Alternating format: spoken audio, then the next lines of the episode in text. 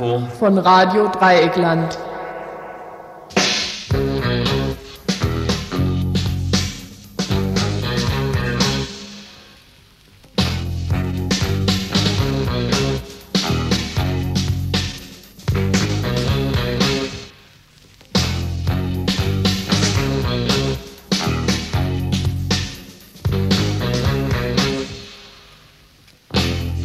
Ihr hört das Tagesinfo vom 5. Mai 1993.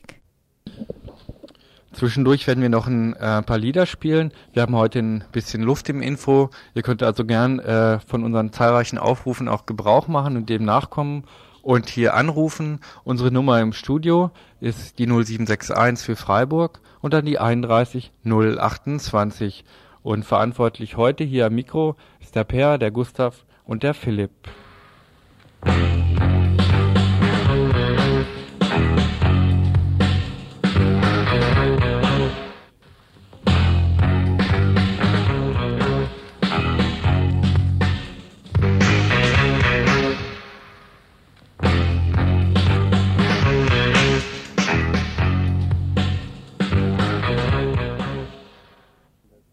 Fällt mir ein, dass er die kommunistische Partei hier mit seinem Gedankengut beflügelt hat. Das wäre das, was ich so grob zu sagen hätte. Glauben Sie, er ist heute noch wichtig? Das weiß ich nicht, weil ich so genau wiederum das nicht kenne, was er gedacht und gesagt hat. Äh, also ich glaube, die Ideologie ist nicht überholt, auch wenn die Staaten drüben die Anwendung zusammengebrochen ist. Sonst finde ich ihn gut, ehrlich gesagt. Kapital. Äh, finde ich noch damit. Grauen Bart, London. Ähm, Engels. Ich glaube, dass die Theorien, die er aufgestellt hat, mit Sicherheit korrekt waren, dass sie bloß bis jetzt noch nicht verwirklicht worden sind. Aber gedanklich hat er da mit Sicherheit recht. Ist das ein Dichter? Oder? Oder ich weiß es wirklich. Oder ist das ein Politiker? Da weiß ich wirklich nicht Bescheid.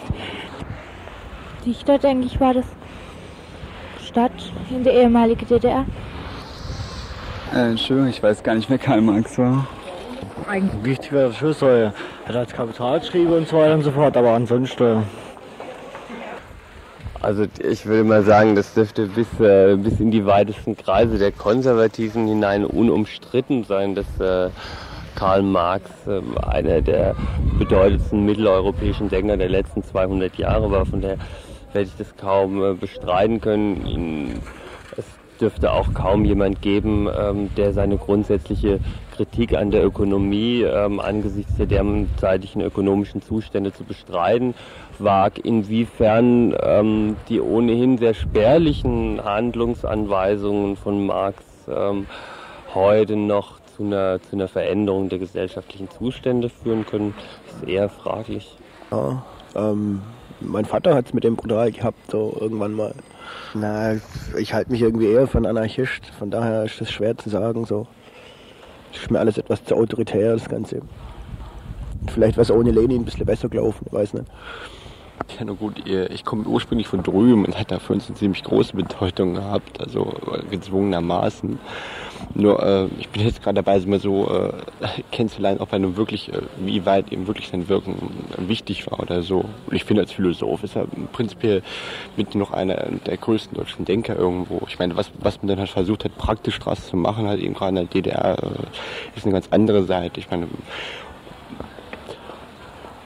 oftmals würde ich ja sagen, wurde es auch etwas verhunzt, um es mal blöd zu sagen. Also man, hat sich halt eben Ideologie, ideologiemäßig auf ihn bezogen und halt eben bestimmte Sachen halt nicht wirklich äh, äh, bringen zu können. Ich meine, er war halt eben Philosoph, ein großer Denker und hat er bestimmt äh, hat er seinen Platz in der deutschen Geschichte auch verdient, würde ich sagen. Durch das, was da gerade so im Osten alles abläuft, hatte ja, doch, er hatte noch einen Stellenwert. Er ist ja auf jeden Fall eine historische Persönlichkeit oder so, denke ich auf jeden Fall, dass, es, dass er eine wichtige Rolle spielt und vielleicht hoffentlich irgendwann da auch wieder eine wichtige Rolle spielen wird. Ich nimmer. Warum? Ach, wer denkt heute noch an Karl Marx? Ne? Links, links, links. Ein Lampwerk kapituliert. Wir tragen die Wahrheit von Haus zu Haus und jagen die Lüge zum Schornstein hinaus, wie Karl Marx es und Lenin gelehrt. Zur Standardausrüstung eines guten linken WG-Regals gehört noch immer der 23. Band der Marx-Engels Gesamtausgabe Blau und dickleibig, herausgegeben vom Institut für Marxismus-Leninismus beim ZK der SED. Er beinhaltet Das Kapital (Kritik der politischen Ökonomie). Sein Verfasser ist Karl Marx. Heute, am 5. Mai, wäre Charlie 175 Jahre alt geworden. Geboren am 5. 5. in Trier, studierte Charlie Rechtswissenschaft und Philosophie, mischte als Redakteur in den 40er Jahren im Deutschen Vormärz mit, wurde mehrfach ausgewiesen, schrieb 1847 zusammen mit Engels das Kommunistische Manifest und musste nach dem Scheitern der bürgerlichen Revolution als Staatenloser die deutschen Landen verlassen. Den Rest seines Lebens verbrachte er, bis auf wenige Ausnahmen, in London im Exil. Dort schrieb er sein Hauptwerk Das Kapital. Am 14. März 83 starb Charlie in London. Die bürgerliche Wissenschaft rühmt ihn als Schöpfer des wissenschaftlichen Sozialismus.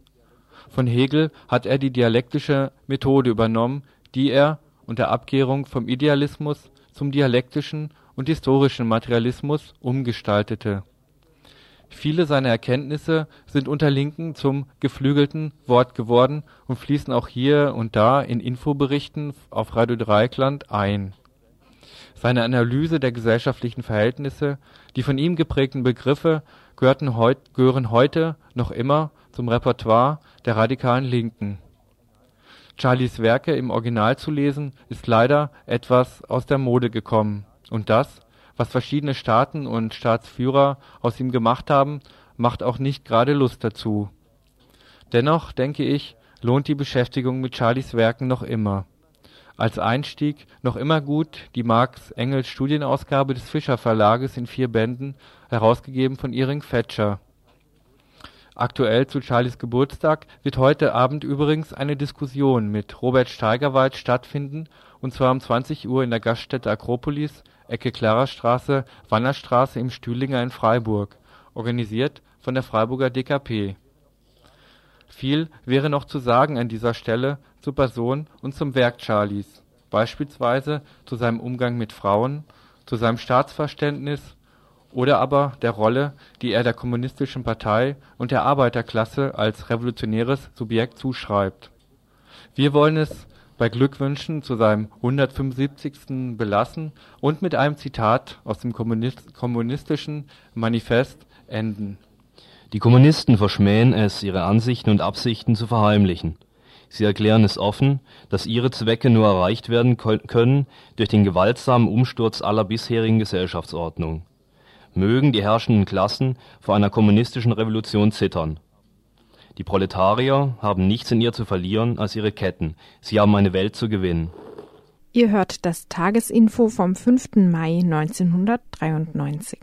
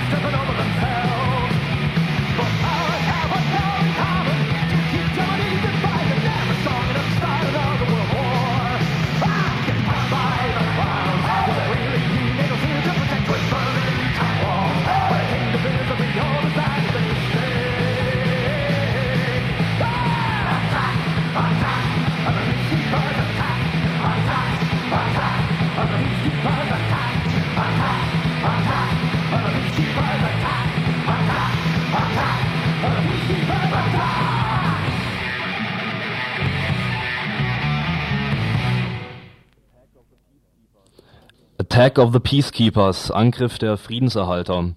Der Song passt inhaltlich zu zwei Schwerpunktthemen dieses Infos. Das Stück ist von der kanadischen Punkband DOA, am Gesang ist Cello Biafra zu hören.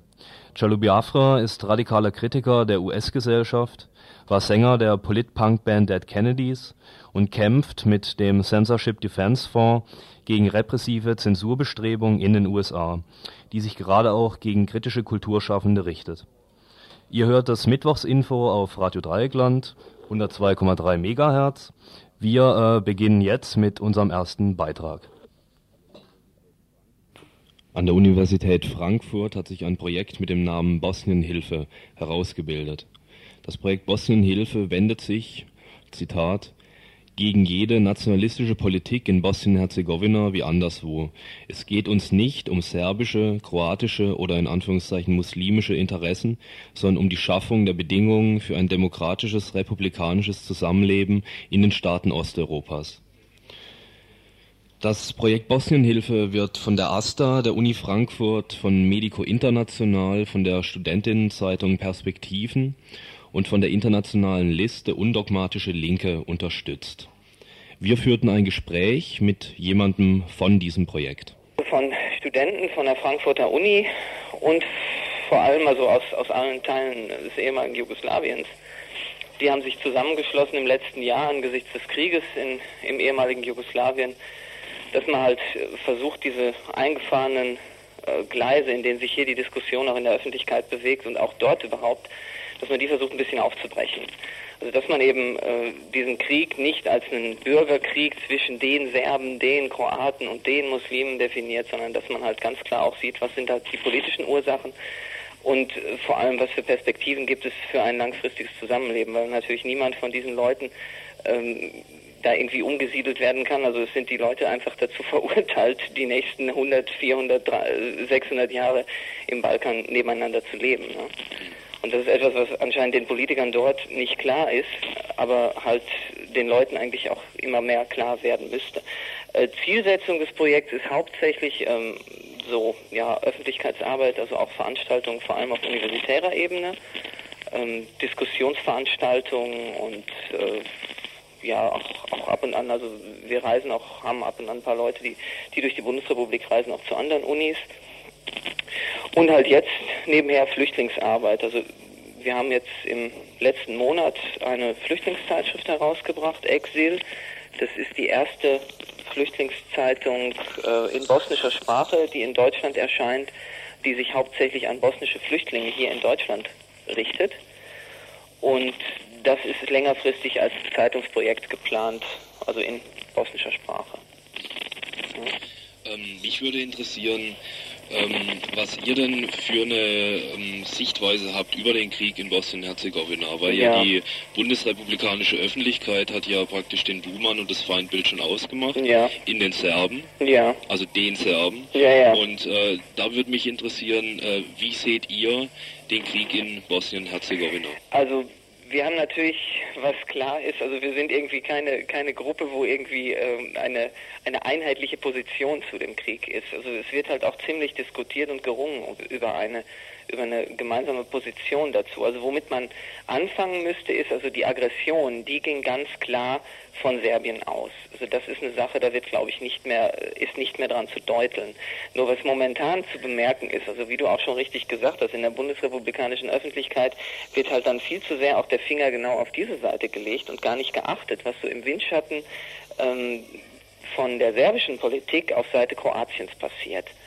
Und da ist gerade das, was momentan in, in Bosnien abgeht, also diese letzten ähm, Gefechte zwischen der zwischen kroatischen Verbänden äh, in Herzeg-Bosna, also dem widerrechtlich quasi als eigenständigen Staat ausgerufenen äh, kroatischen Teil Bosniens, mit Teilen der äh, bosnischen, der regulären bosnischen Armee, was also ganz klar zeigt, wohin sich die Geschichte eigentlich entwickelt, dass also sowohl Kroatien wie auch Serbien ihre Süppchen da kochen wollen und man im Prinzip auf, auf beiden dieser Seiten äh, nur in den nationalistischen Schemata denkt und letzten Endes sich eine Aufteilung Bosniens nur vorstellen kann zwischen Kroaten und Serben und die Moslems fallen dabei raus.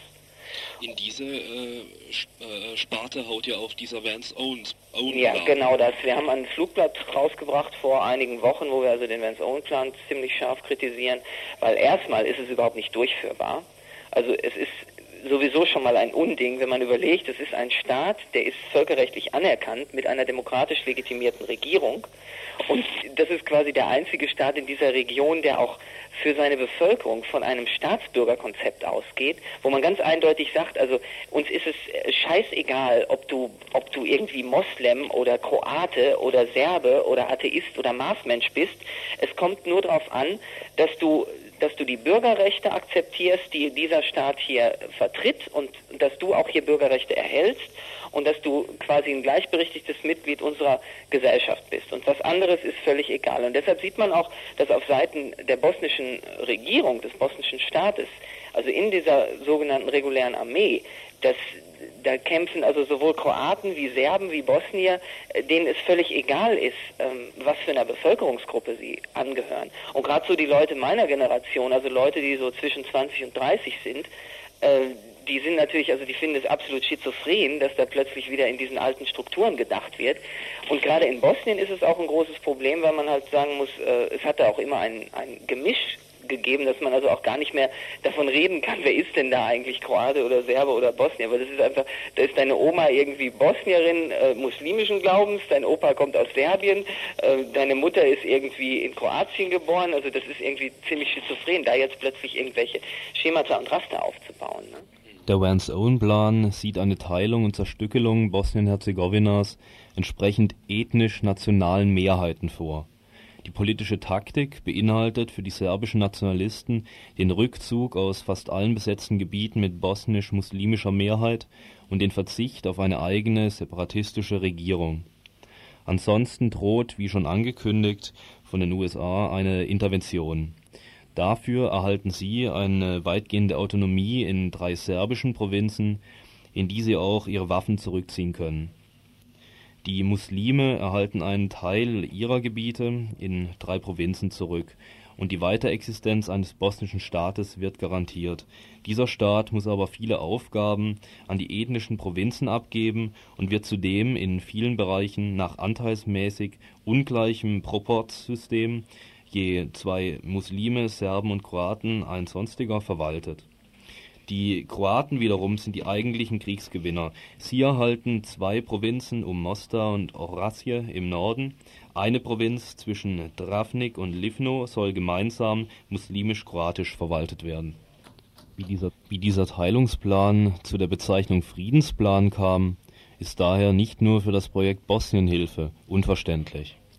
Im weiteren Gesprächsverlauf wollte ich wissen, wie das Projekt zu einer Intervention des Auslandes stehen würde. Ähm, es gibt, und das gibt es auch heute noch, es gibt eine Position, die hier auch von Leuten vertreten wird, dass angesichts der Massaker und angesichts des, des Schlimmen, äh, was dort passiert, dass man dort wirklich mal überdenken muss, ob das nicht wirklich von oben gestoppt werden müsste. Von oben gestoppt werden müsste. Das Projekt Bosnienhilfe gehört demnach wohl auch zu dem Teil der deutschen Linken, die nicht mehr mit kritischem Blick oder fundamental ablehnendem nach oben blickt, sondern Staatslogik, Herrschaftslogik bereits übernommen hat. Was ich nur sagen muss, ist, dass also ähm, angesichts der Meldungen, die man immer wieder kriegt aus Bosnien, und wir waren jetzt selber, also ich bin vor, vor drei Tagen bin ich aus, aus Zagreb wiedergekommen, wir wollten eigentlich nach Tuzla fahren und sind nicht durchgekommen wegen der neuerlichen Kämpfe. Ähm, und die Interviews, die ich dort geführt habe mit Leuten, also mit Leuten aus verschiedenen Richtungen, da waren also Leute von der Fraueninitiative, der bosnischen Fraueninitiative in Zagreb und auch Leute vom bosnischen Roten Kreuz, die alle gesagt haben, also sie verstehen eins nicht, dass irgendwie der Staat Bosnien, der sich eigentlich als einziger von diesen postkommunistischen Staaten auch explizit zu Bürgerrechten, zu Menschenrechten und zu einem, zu einem demokratischen ähm, Staat bekannt hat, dass ausgerechnet der Staat Bosnien von Europa alleine gelassen wird und dass man ihnen noch nicht mal die Waffen zur Selbstverteidigung lässt. Europa stirbt in Sarajevo, wohl auch für das Projekt Bosnienhilfe. Zitat von Joachim Hirsch aus der neuen Links. Europa stirbt nicht in Bosnien, sondern gewinnt dort einen Teil seiner neuen Gestalt. Das Unerquickliche an diesem Prozess ist, dass er offenlegt, was in intellektuellen Diskursen gerne verschwiegen wird. Dass der zivilisierte, demokratische oder sonst was Kapitalismus immer auf Gewalt, Ausbeutung und Tod gründet, besonders an seinen Rändern. Das allerdings stört das Bild vom sauberen demokratischen Europa erheblich. Die Demonstrationsparole gründet auf dieser kollektiven Lüge und nährt sie, und so lautet der herrschende öffentliche Diskurs mein Gesprächspartner zeigte aber in der Interventionsfrage dann doch noch einige Bedenken. Das Dumme ist immer, wenn man dann sagt, okay, wir liefern Waffen, dann muss man halt auch wieder sehen, da verdienen dann wieder die falschen Schweine dran. Man kann eventuell nicht garantieren, wo die Waffen hinkommen. Wenn man sagt, es muss interveniert werden, dann heißt das ja, wer soll intervenieren? Wenn das die NATO macht oder die USA machen, da kriege ich dann auch meine Bauchschmerzen. Deutsche Soldaten will das Projekt Bosnienhilfe auch nicht zum dritten Mal in diesem Jahrhundert auf dem Balkan agieren sehen. Also ich meine, da bin ich auch, also ich glaube, das ist auch einheitliche Position im Projekt, dass, dass also die Bundesrepublik sich da eh raushalten sollte. Also das ist nicht nur aus diesen Sachen sollen mal ruhig die anderen machen, sondern man muss einfach auch sehen, also da ist im Balkan viel zu viel angerichtet worden, ähm, gerade im letzten Krieg und vorher auch schon genug. Und es ist schon schlimm genug und peinlich genug, wie sich die Bundesrepublik momentan verhält gegenüber Flüchtlingen, gegenüber ähm, also was passiert, wenn, wenn Leute aus dem ehemaligen äh, Jugoslawien nach Deutschland einreisen wollen und sie kommen aus einem, aus einem Kriegsgebiet, was ihnen für, für Hemmschwellen aufgebaut werden, äh, dass man da also wirklich, da sind die Deutschen die Letzten, die dann noch sagen, also wir schieben jetzt irgendwie die Fahne der, der Menschenrechte und der Demokratie nach vorne und ziehen mit unseren Truppen darunter. Ne? Also das ist wirklich eine Katastrophe. Ich weiß nicht, ob du weißt, was da, was da jetzt so gerade in den letzten Wochen auch umgestellt ist, ähm, so von wegen, wie man, wie man hier noch Leute aus Bosnien nach Deutschland reinkriegt. Das ist eine Katastrophe. Es reicht nicht mehr, dass du eine Einladung schreibst. Du musst jetzt hier vom Ausländeramt, musst du eine Bescheinigung kriegen von der Ausländerpolizei, wo dann also draufsteht, dass die nichts dagegen haben. Dann verlangen die einen, einen schriftlichen Einkommensnachweis. Das muss man sich mal vorstellen. Sie können das sonst nirgendwo von dir verlangen. Sie wollen einen, einen, Nachweis haben, dass du ein selbstständiges Einkommen hast. Sie wollen einen Nachweis über deine Wohnverhältnisse haben. Eine Einverständniserklärung des Vermieters. Das ist doch absurd. Ja, ne? Und ich finde, das sind zum Beispiel Dinge, die hier in Deutschland, bevor man hier darüber diskutiert, ob die Bundeswehr dahin soll oder nicht, die hier erstmal diskutiert werden sollen. Die sind viel wichtiger. Und solange sich da so eine Regierung Kohl immer so darstellt, wir haben so viele aufgenommen, äh, finde ich, also denen spreche ich jede Legitimität ab. Auch wenn es berechtigt sein mag, militärisch einzugreifen. Aber denen spreche ich jede Legitimität ab, überhaupt das in den Mund zu nehmen. Ne? Und äh, inwiefern könnt ihr da als Bosnienhilfe ähm, eben auch praktische Hilfe leisten? Ja, wir arbeiten zusammen mit ähm, Flüchtlingsinitiativen, also es sind Leute hier aus unserem Projekt, die in Hanau, das ist bei Frankfurt, im, in einem Flüchtlingslager ehemalige, ähm, ja man kann schon sagen KZ-Insassen, also betreuen, psychologisch, unter Anleitung eines Psychiaters. Also das sind hauptsächlich Frauen, die halt vergewaltigt worden sind. Und nicht nur einmal, sondern also gleich, gleich massenweise. Das ist, ist eine ziemliche Katastrophe. Also sowas machen wir. Dann haben wir Kontakte zu einer unabhängigen Flüchtlingsinitiative in Slowenien äh, die sich bemüht, ähm, ja vor allem so diese ethnischen Grenzen aufzubrechen. Also man versucht, Flüchtlinge aus allen Teilen Jugoslawiens, die halt sich in Slowenien aufhalten, zusammenzubringen. Das ist ganz schön problematisch und da gibt es auch ziemlich Zoff.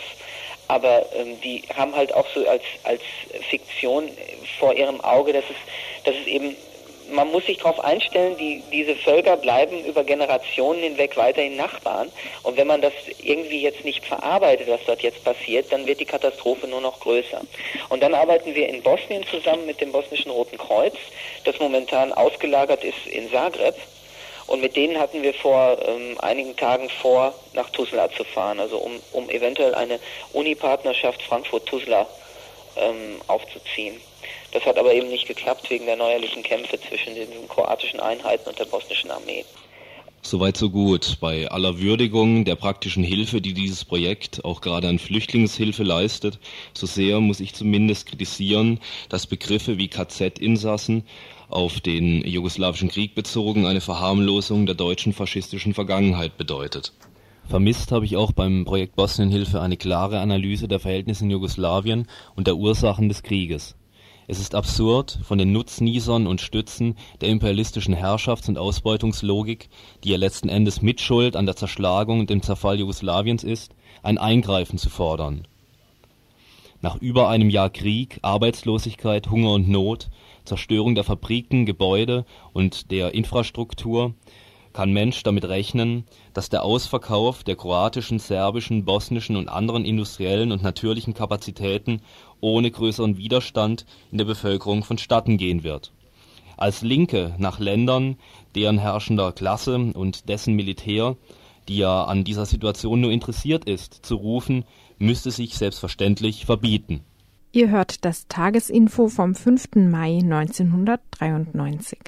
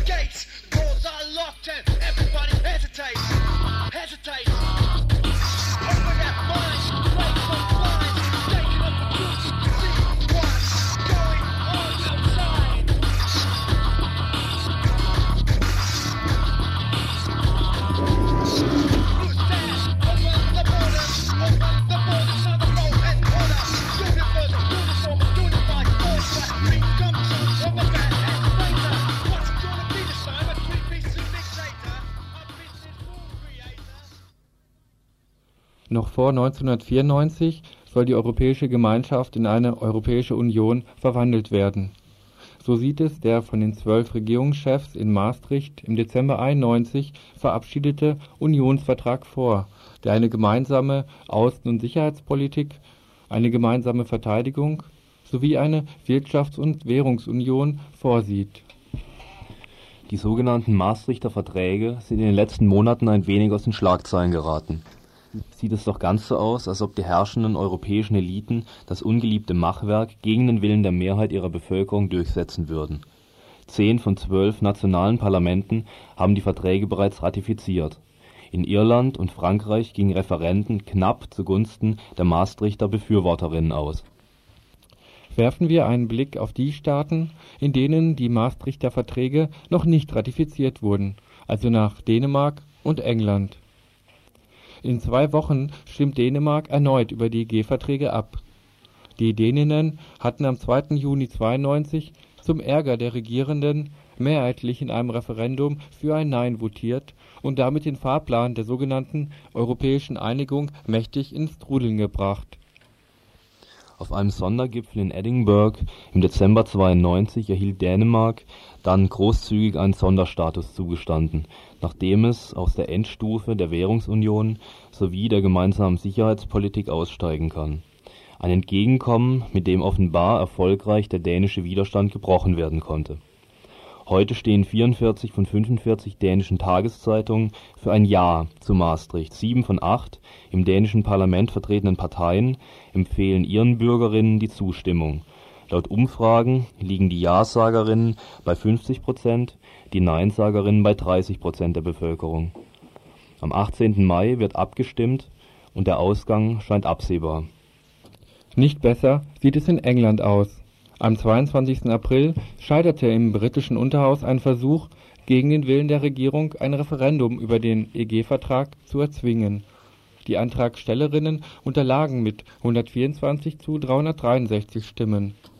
Während die Regierungsspitze den Ratifizierungsprozess bis zum Sommer durchziehen will, regt sich innerhalb der Tory-Partei noch immer Widerstand.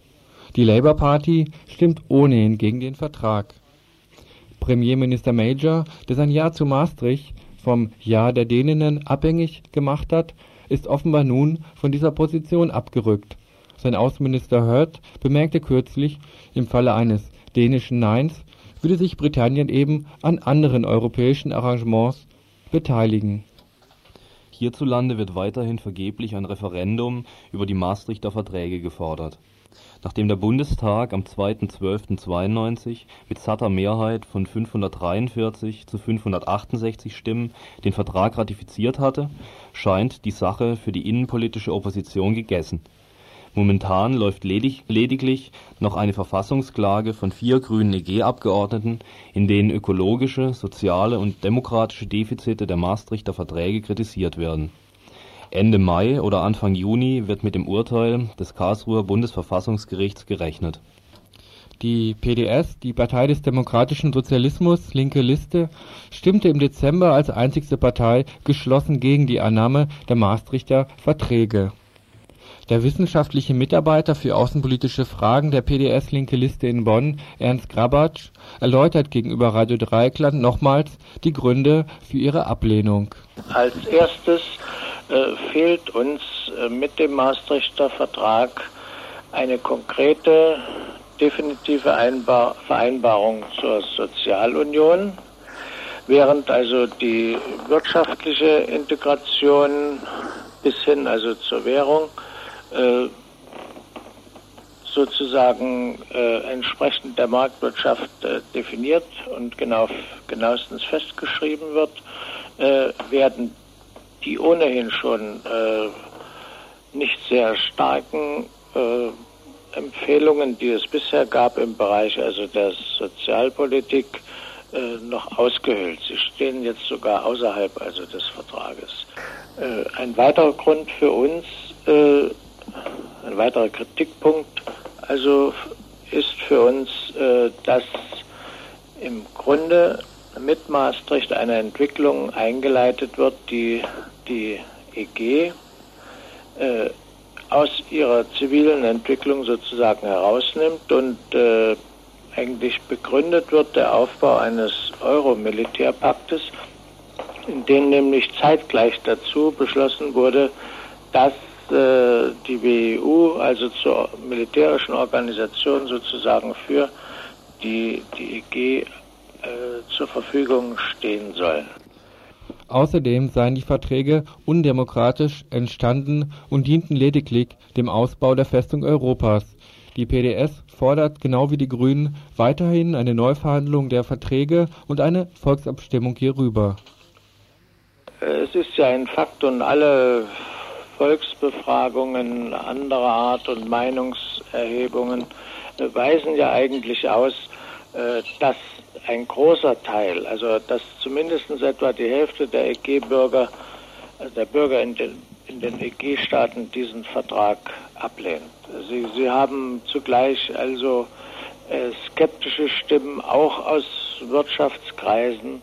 Ich rede gar nicht also von äh, einer ganzen Reihe von äh, Bewegungen oder nehmen Sie äh, die Gewerkschaften. Also selbst Vertreter also der politischen Klasse in, in den verschiedenen Ländern sehen in diesem Vertrag gravierende Fehler äh, und Mängel, äh, sodass hier äh, einmal also dieser Fakt einmal zu konstatieren ist und man also doch äh, davon ausgehen müsste, dass sich also jede Regierung also äh, das vor Augen halten müsste und sich nicht einfach darüber hinwegsetzen würde. Organisierter Widerstand gegen Maastricht hat seit den Ratifizierungen im letzten Jahr auch europaweit nachgelassen.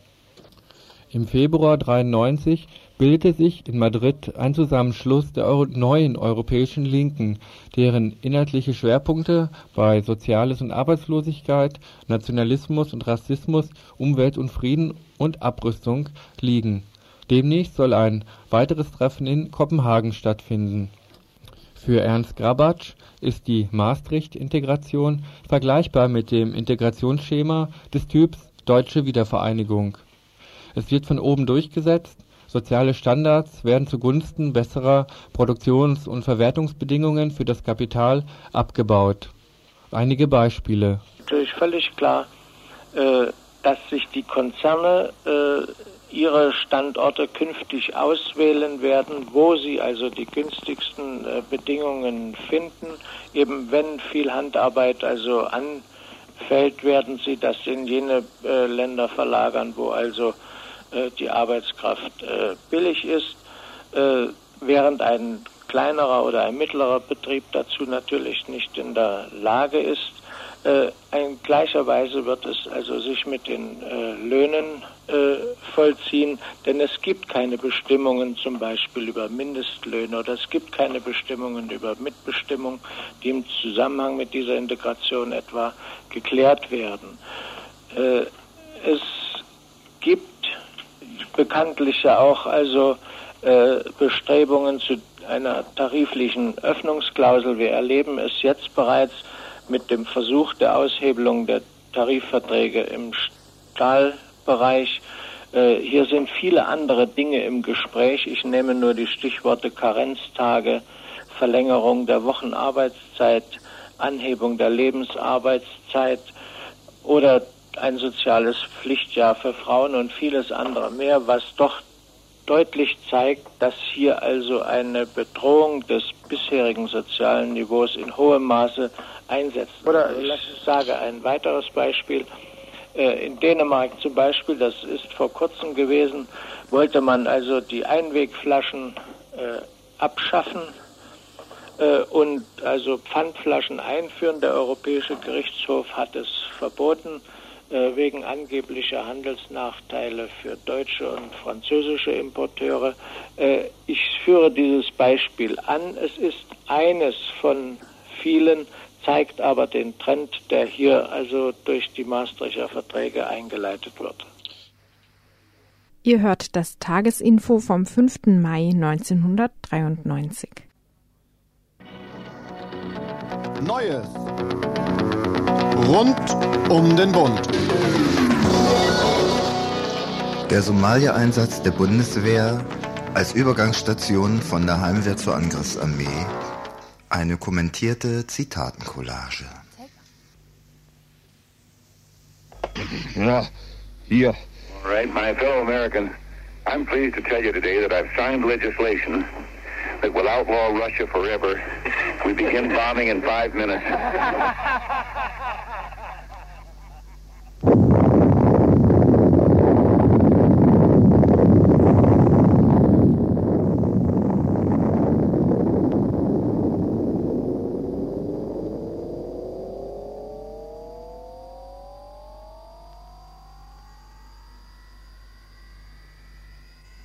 Dies ist ein ganz bewegender Augenblick für mich. Der Hindenburg, der am Tag von Potsdam am 21.03.1933 die neue Regierung unter dem Kanzler Hitler ermahnte, im Sinne des alten Preußentums der Sauberkeit und Ehrlichkeit für das Volk zu wirken. Mahnt uns zum Rückblick auf das alte Preußen, das in Gottesfurcht durch pflichtfreie Arbeit nie verfahrenden Mut und hingehende Vaterlandsliebe groß geworden ist und auf dieser Grundlage die deutschen Stämme geeilt hat. Möge der alte Geist dieser Ruhmesstätte auch das heutige Geschlecht beseelen, möge er uns frei machen von Eigensucht und Verfaltung und uns in nationaler Selbstbestimmung und seelischer Erneuerung zusammenführen zum Segen eines in sich geeinten, freien, stolzen Deutschlands.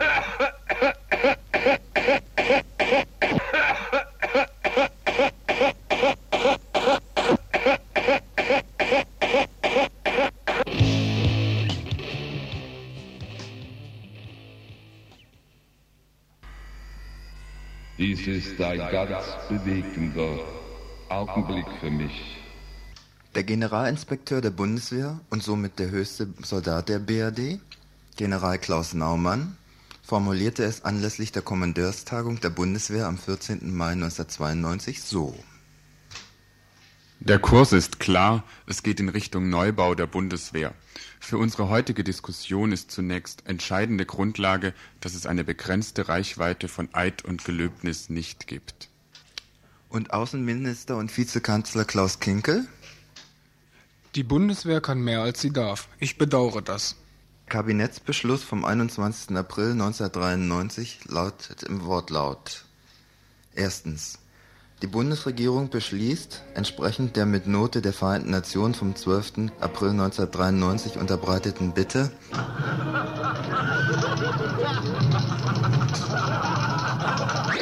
die Operationen der Vereinten Nationen in Somalia (UNOSOM II) durch Entsendung eines verstärkten Nachschubs und Transportbataillons der Bundeswehr zu unterstützen.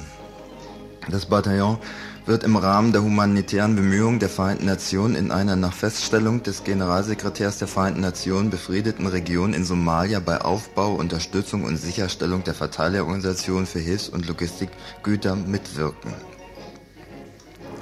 Der deutsche Verband wird nicht die Aufgaben haben, militärischen Zwang anzuwenden oder bei der Ausübung solchen Zwangs durch andere mitzuwirken. Davon unberührt bleibt sein Recht zur Selbstverteidigung. Der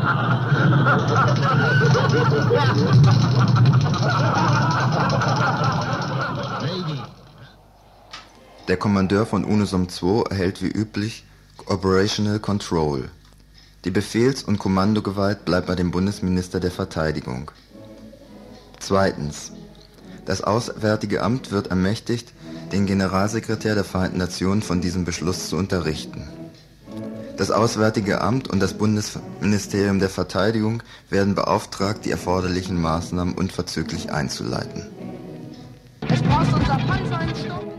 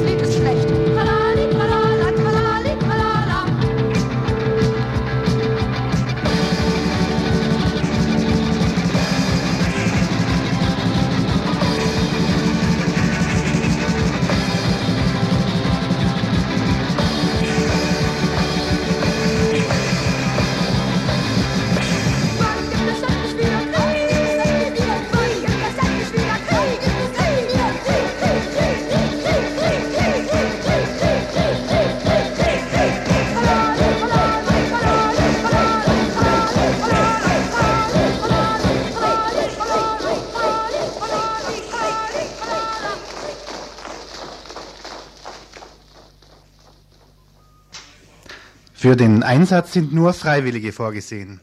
Dies gilt sowohl für Wehrpflichtige als auch für Berufssoldaten.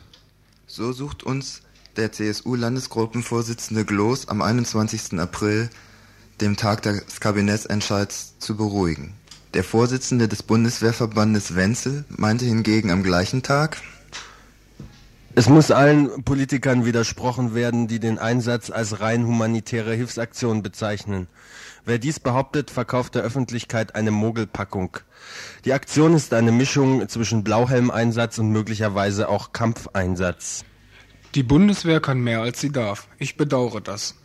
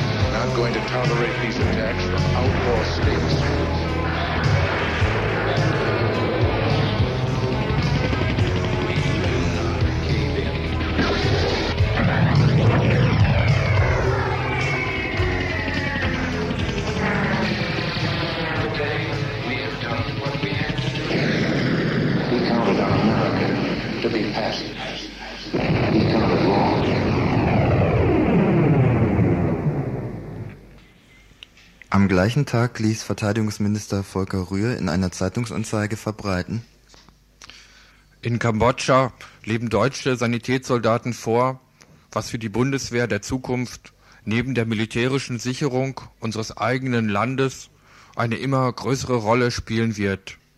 Zu helfen, wo wir gebraucht werden, zu retten, wenn Gefahren drohen, den Frieden zu bewahren, wenn er verletzt wird. Der Streitkräftesprecher Oberstleutnant Ulrich Trefsnick am gleichen Tag. Der Soldat muss bereit sein, sich umbringen zu lassen, selbst zu töten oder den Befehl zum Töten zu geben.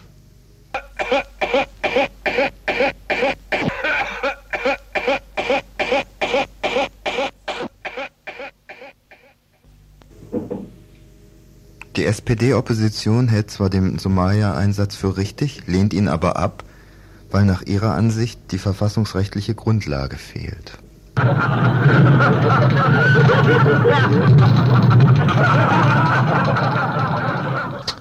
Mit der Durchführung des Bundeswehreinsatzes wurde das dritte Korps in Koblenz beauftragt. Um sich ein erstes Bild über die Situation vor Ort zu machen, ist in diesen Tagen ein Vorauskommando unter der Leitung des stellvertretenden Kommandeurs Generalmajor Georg Bernhard nach Somalia geflogen. Herr General Bernhard, in der Boulevardpresse werden Sie schon vorab als Wüstenfuchs bezeichnet. Sehen Sie sich eigentlich auch so? Den Begriff halte ich aus zwei Gründen für unglücklich.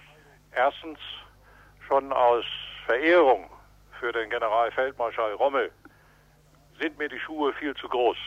Das Verehrung für den Generalfeldmarschall Rommel sind mir die Schuhe viel zu groß.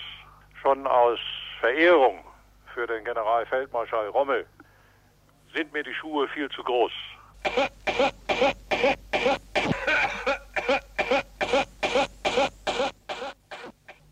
Der zweite und noch wichtigere Grund ist aber der, weshalb ich dagegen bin, es gibt Anlass, damit unsere Hilfsaktionen zu missdeuten. Wir sind nicht zu kriegerischen Zwecken dort unten, sondern zu humanitären Zwecken, um zu helfen und aufzubauen.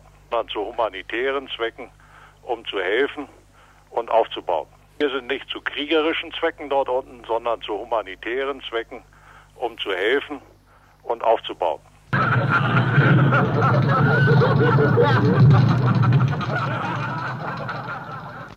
Ich mache diesen natürlich gern, das äh, sage ich ganz offen. Und ich freue mich, dass man auf äh, diese Erfahrungen zurückgreift. Ich bin aber sicher, dass es in der Bundeswehr noch einige Generäle und auch solche, die es werden wollen, gibt, die sowas auch können und gerne machen würden. Das verstärkte Nachschub- und Transportbataillon der Bundeswehr wird aus insgesamt acht Kompanien bestehen. Wie es heißt, sollen die rund 1600 Mann überwiegend mit den Waffen in den Einsatz gehen, die zur persönlichen Ausrüstung gehören. Hinzu kämen leichte Maschinengewehre und Panzerfäuste.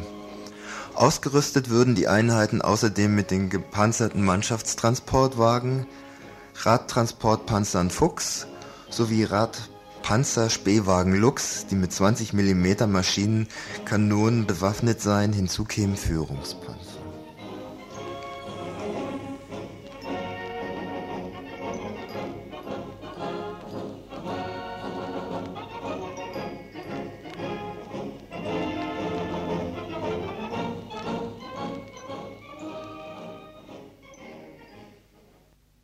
Ihr hört das Tagesinfo vom 5. Mai 1993.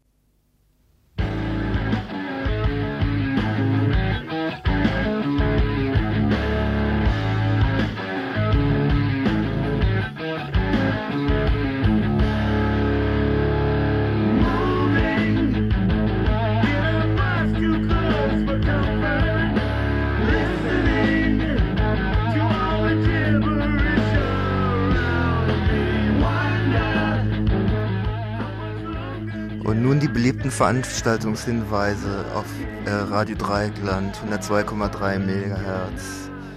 Als erstes haben wir da eine Veranstaltung der Aktion Dritte Welt, Wir über uns, die heute Abend um 20 Uhr in der Kronstraße 16 im Hinterhaus stattfindet. Das renommierteste Projekt stellen, äh, der ADW stellen die Blätter des Informationszentrums Dritte Welt dar, die seit 1970 regelmäßig achtmal im Jahr erscheinen und kontinuierlich aktuelle Informationen und Hintergrundberichte über die sogenannte Dritte Welt bringen. Es ist zur Standardlektüre für entwicklungspolitische Interessierte geworden. Ja, äh, hier gibt es noch anzufügen, dass es eine neue Ausgabe der Blätter des IZ3W gibt. Ähm, nämlich die Nummer 189. Dieser das Thema Strukturanpassung zum Schwerpunktthema.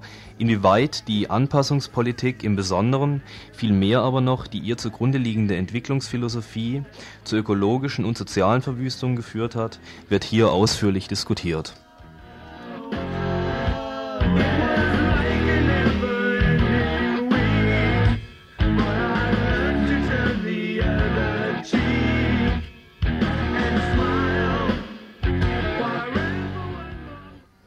Als nächstes möchte ich auf die Veranstaltung der Vieren-Gruppe Freiburg um 20 Uhr in der ESG Evangelische Studentengemeinde Tonseestraße 16 hinweisen, die dort den Film Tod im Blumenfeld oder wie schwer es ist, in Kolumbien das Elend zu ändern, zeigen werden.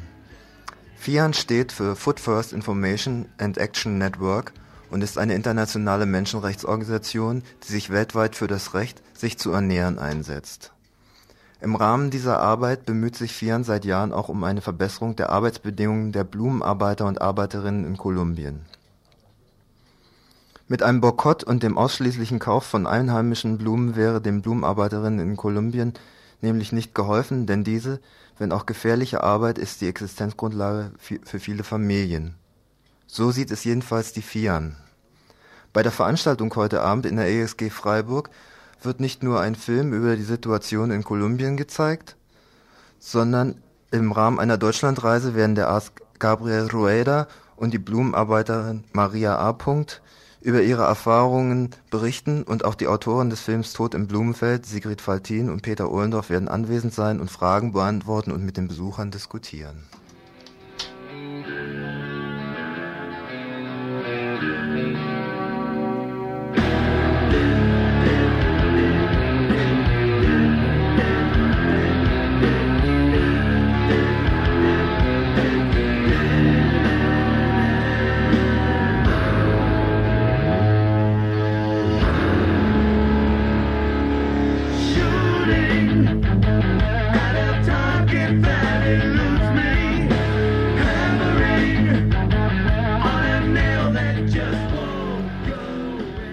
Eine weitere Veranstaltung ist noch anzukündigen. In der Veranstaltungsreihe des Arbeitskreises Alternative Kultur äh, zusammen mit dem Ausländerbeirat und der Ausländerinitiative zu den Sinti und Roma Klischees und Wirklichkeiten gibt es einen Vortrag heute Abend mit anschließender Diskussion zum Thema Rassismus, die Macht der, die Macht der Zuschreibung.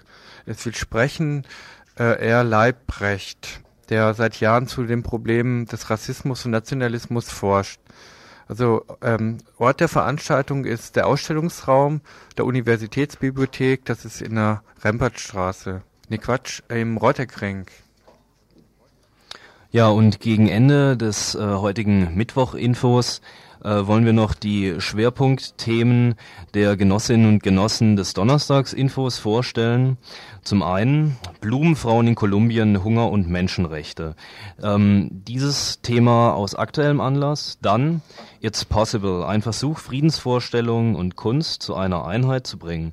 Es geht um die Feindschaft zwischen israelischer Politik und Unterdrückung der Palästinenserinnen, die aktuell zu immer neuen Konfrontationen führt trotz der behaupteten Friedensverhandlungen in Washington.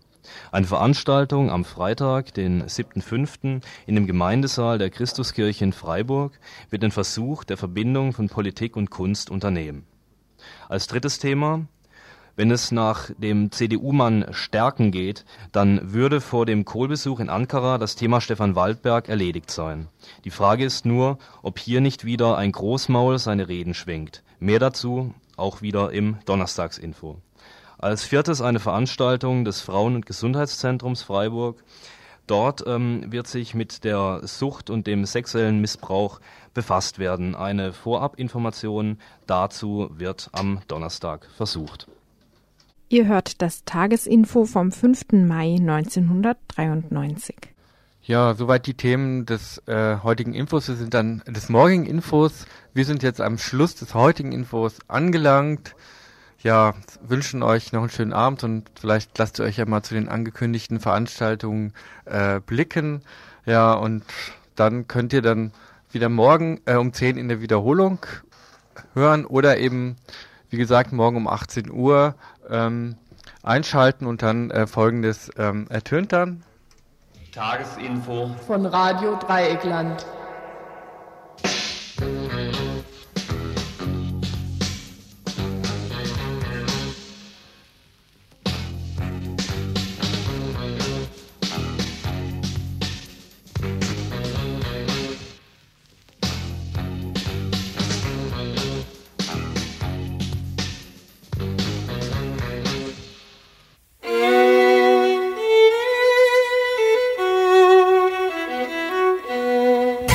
Here's all I've got. It's not a lot, it's not a little, it's somewhere in the middle. But yes, it is my best. And I hope that I can do for you all that I'm expected to. I hope that I can be at least half as good as I was in Dallas. Time passes, I develop habits. Can't remember the last thing that I've learned worth knowing. Suddenly, all the people that really love me, I smile at, then I turn away. Yeah, yeah, I've got nothing to say. I'd rather keep my mouth shut. I know I come from a family full of idiots, and I'm nervous.